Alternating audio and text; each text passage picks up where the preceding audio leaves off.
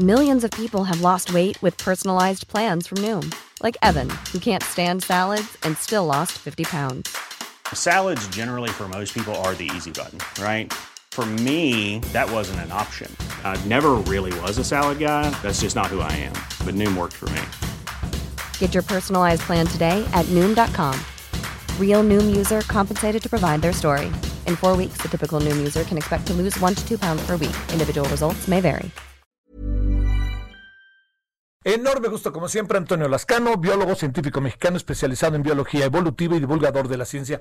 Antonio, como siempre, enorme gusto de que estés con nosotros y agradecidos. Muy buenas tardes. ¿Qué tal, Javier? Igualmente, muchísimas gracias. Yo decía hoy al inicio que, que pongo una cierta cara, buena cara, incluso con una especie de luz al final del túnel para ir en todos los temas que tenemos el día de hoy respecto al tema de la vacuna y los informes que esta mañana dio el gobierno. ¿Es así o no? ¿O qué tenemos que ver que no hemos visto, Antonio? Bueno, lo primero que hay que hacer es garantizar que efectivamente tengamos las vacunas en México y un orden adecuado de vacunación. Los mis amigos médicos, los que sí trabajan en vacunas, insisten mucho en la diferencia entre tener la vacuna, entre la diferencia entre una vacuna y la vacunación. Eso es especialmente importante, ¿no? En segundo lugar, yo creo que el optimismo está justificado, pero en modo alguno se debe eh, transformar en un abatimiento de las precauciones.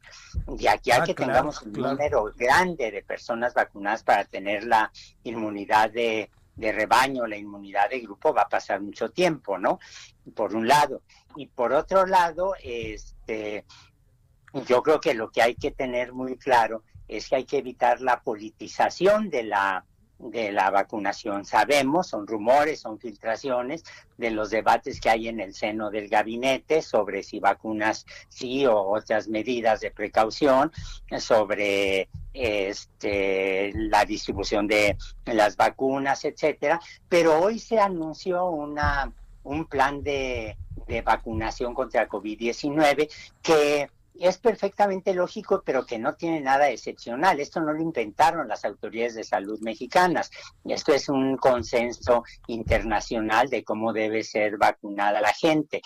Hay diferencias pequeñas con otros países. Por ejemplo, aquí en México, en la, en la etapa primera, que empezaría ya dentro de muy poco, eh, a quienes hay que vacunar es al personal de salud, camilleros, médicas, médicos, la gente que trabaja en los laboratorios, los intensivistas, eh, técnicos, etcétera, ¿no? Eh, eso es muy claro. Y en segundo lugar, en febrero se dice el personal de salud restante y personas de 60 años o más. Eh, entiendo que se van a empezar las vacunas en la Ciudad de México y en Coahuila. Y me dicen un amigo que sabe de estas cosas que lo que ocurre es que en Coahuila está desenfrenado el número de de personas infectadas. Y lo que evidentemente se quiere hacer es abatir la presión sobre los hospitales. Pero, por ejemplo, mira, en el New York Times se publicó una nota en donde dicen que habría que vacunar primero a los de más de 65 años y que tienen problemas severos de salud como problemas renales, hipertensión, diabetes, etcétera, eh, y otros dicen que no, que primero a los eh, a los médicos, lo cual es un debate un poco absurdo, ¿no? Porque lo que uno quiere es que no haya presión sobre eh, los hospitales, que no haya presión que en un momento dado no seamos capaces de vacunar eh, de, y, y, de resolver. Ahora, la idea es ir bajando poco a poco las edades de, las, de los grupos que reciben las vacunas y aquí habría que decir también que hay dos grupos que por, el, por lo pronto quedan excluidos, aunque el programa de vacunación dicen que en la etapa quinta es en junio del 2021 a marzo de 2022 pero hasta donde yo sé, y créanme que he seguido la literatura con cuidado, eh, todavía no se ha experimentado ninguna de las vacunas ni con púberes, ni con niños, ni con mujeres embarazadas.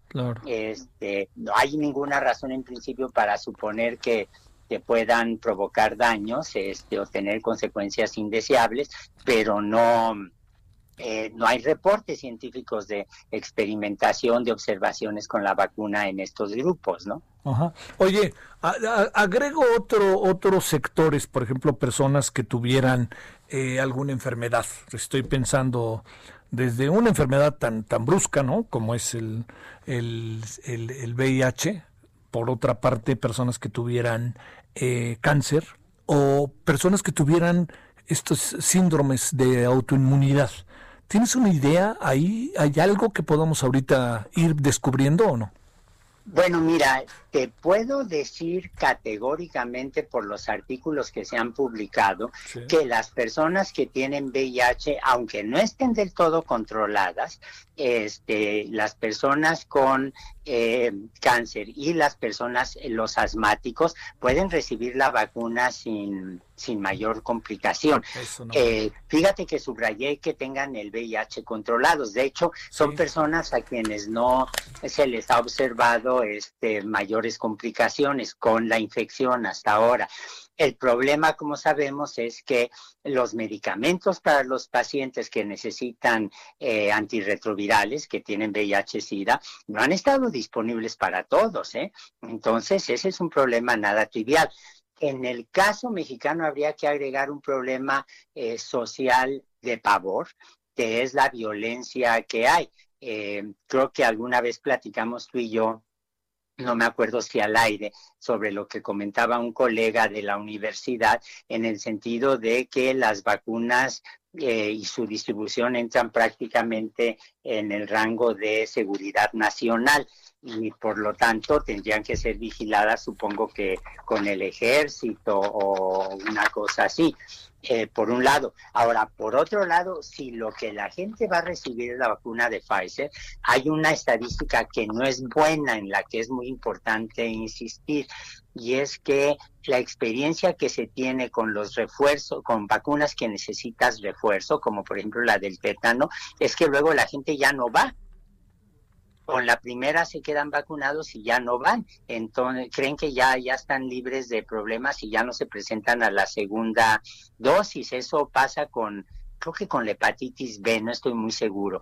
pero, pero ese es un problema severo que va a exigir una enorme disciplina de parte de los pacientes y un seguimiento constante de parte de la del personal de salud.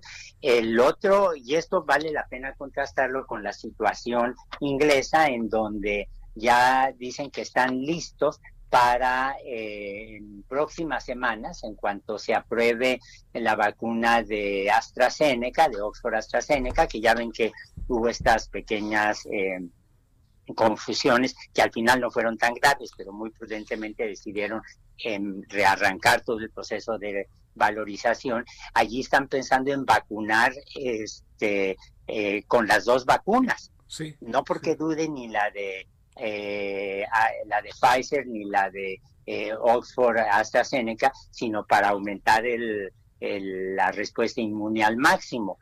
Y por último, lo que es importante es también tener claro que en México, gracias a la extraordinaria labor de don Guillermo Soberón, del doctor Cumate, cuando fueron secretarios de salud, gracias a ellos, no a las, no a los no a los secretarios de salud, no al secretario de salud actual. En México sí hay una cultura que acepta la vacunación en contraste con lo que ves en otros países, como en Estados Unidos, en donde se cree, la estadística de hace un par de semanas es que más del 50% tendría muchas dudas sobre vacunarse o no.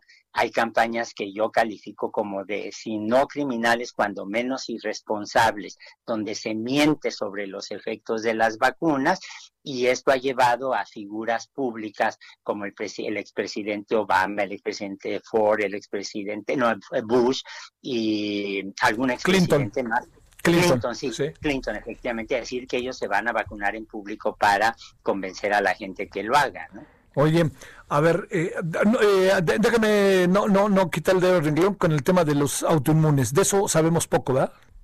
De eso sabemos poco, pero hasta ahora eh, no hay ningún resultado que indique que no haya que haya alguna razón para no aplicar la vacuna. Ahora, en general, lo que yo he oído de la gente que trabaja en vacunas, por ejemplo, en la comisión de la UNAM sobre coronavirus, de mis colegas médicos, de mis amigos médicos, es que eh, eh, va, a haber, va a haber que mantener una vigilancia de unos dos años sobre la población pero hay que recordar que cuando tú te metes una sustancia extraña al cuerpo, así hay gente que es alérgica a las aspirinas. Tengo un amigo que es alérgico al paracetamol, que a los médicos los dejó muy sorprendidos.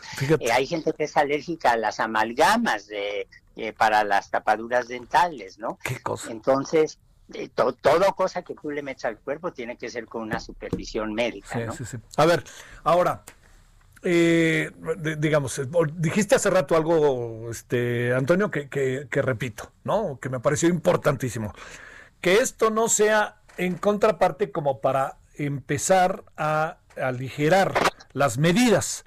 Pregunto, eh, ¿hace bien la CEP en ir anunciando que el regreso presencial puede darse en donde hay semáforo amarillo y en donde hay semáforo verde? Mira, a ver, la Secretaría de Salud ha sido extraordinariamente prudente en, términos de eh, la reapertura de las escuelas. Yo entiendo, acepto, comprendo la, eh, la desesperación, la preocupación que hay porque los niños estén tomando clases en su casa, pero sobre todo en los primeros meses no nos podíamos arriesgar no nos podíamos arriesgar porque en ese momento no era claro que los niños efectivamente parece que tienen menos receptores AC2, no han sufrido el envejecimiento, es el término que se le da del sistema inmune, etcétera.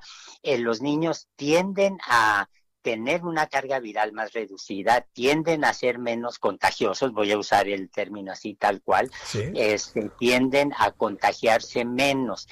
Eh, pero yo allí ahí no te podría dar una opinión categórica. Yo no me arriesgaría de plano a tener este las escuelas abiertas hasta que no tengas tú garantizados que están vacunados los maestros, que implica que también están vacunados los padres de los niños, ¿no? Sí, sí, sí. En términos de los rangos de la edad. Eh, tú piensas en que de verdad el secretario de Educación ha sido muy prudente. El maestro Esteban Moctezuma es de los primeros funcionarios que usó el cubrebocas y no se lo ha quitado para nada. ¿eh? Para nada. Este, Oye, yo te diría, que... yo te diría que es de, es de los que desde el principio hasta en contra de ya sabes quién dijo yo me lo voy a poner y le preguntaron, oiga, ¿y por qué se lo pone? Porque yo soy el primero que puede, que debe dar el ejemplo, ¿eh?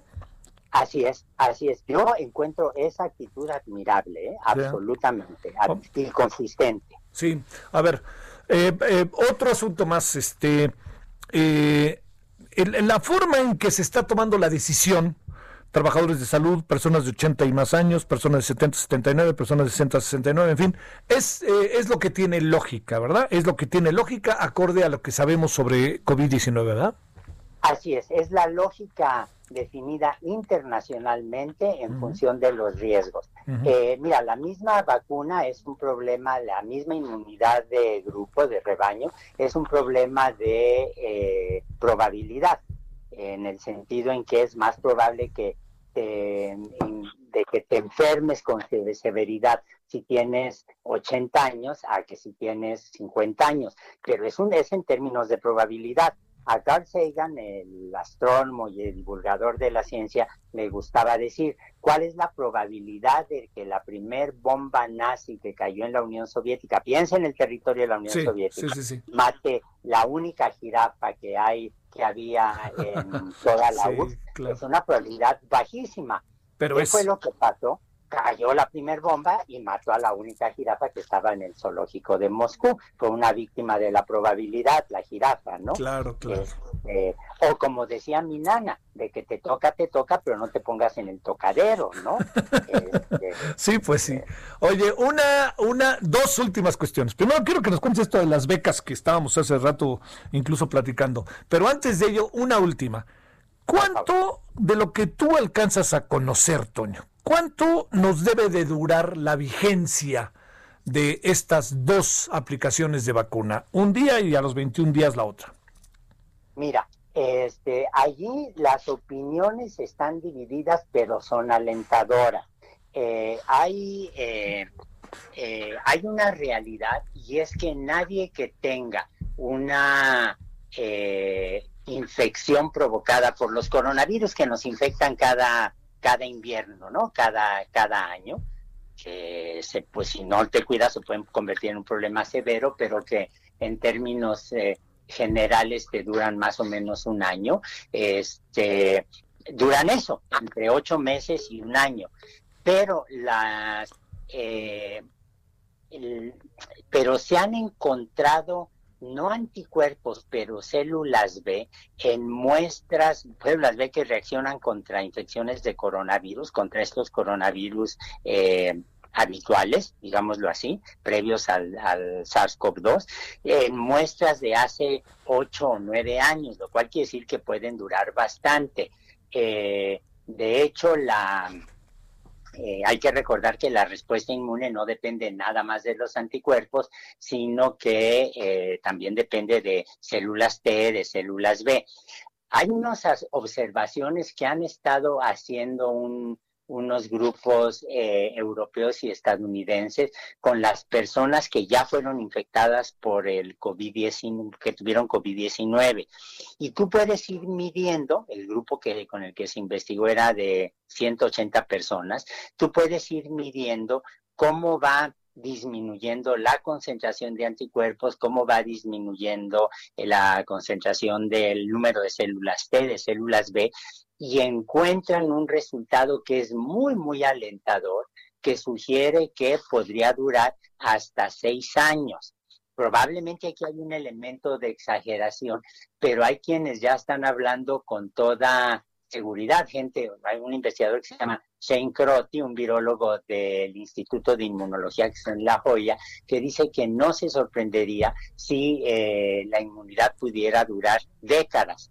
Ahora, este, décadas o no, lo que es una desventaja brutal que tiene el virus en términos de su evolución, desde la óptica de los virus, es que cambia muy poco. Entonces, si tenemos una inmunidad que te dura un año, a la siguiente vez que te toque eh, una vacunación, probablemente no tendrás que pensar en una vacuna distinta, eh, como ocurre, por ejemplo, con la con la influenza. O si no, en el peor de los casos, bueno, pues nos tendremos que estar eh, vacunando cada, cada año. Ahora, de nueva cuenta, una epidemia, una pandemia es un fenómeno muy complicado, lo, estamos viendo, donde se mezclan aspectos sociales, médicos, biológicos, ecológicos, eh, políticos, etcétera. A mí hay algo que me preocupa enormemente, enormemente de la situación mexicana. Me puse a ver, eh, y créanme que fue un sacrificio auténtico, el, el presupuesto que fue aprobado para el año que entra, el presupuesto federal.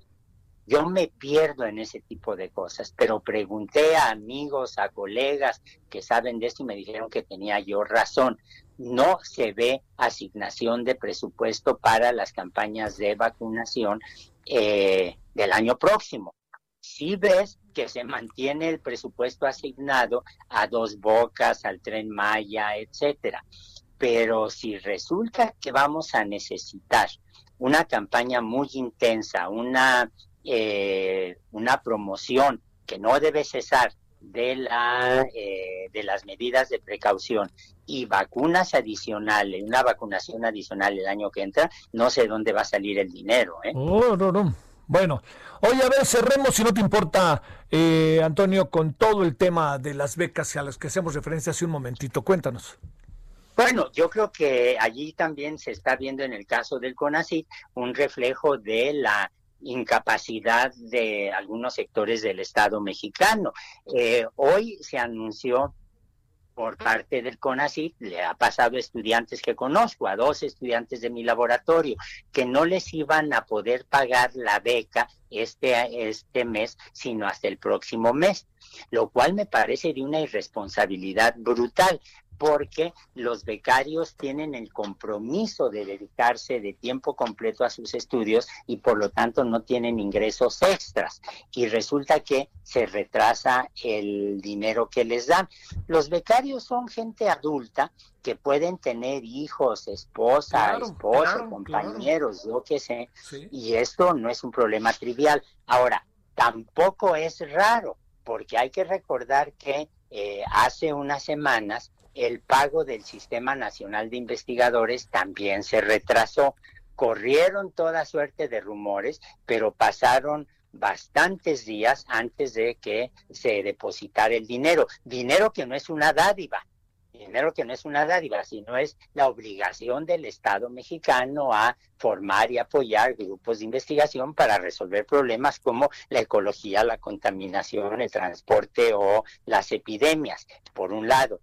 Por otro lado, lo que yo creo que es importante subrayar aquí es que en estos dos años de eh, en que el CONACIT ha estado dirigido por la doctora Álvarez Bulla, hemos tenido números apabullantes de renuncias, de conflictos internos, del despido de eh, funcionarios de carrera que sabían cómo hacer las cosas. Eh, no estoy hablando nada más en términos políticos, sino de experiencia directa.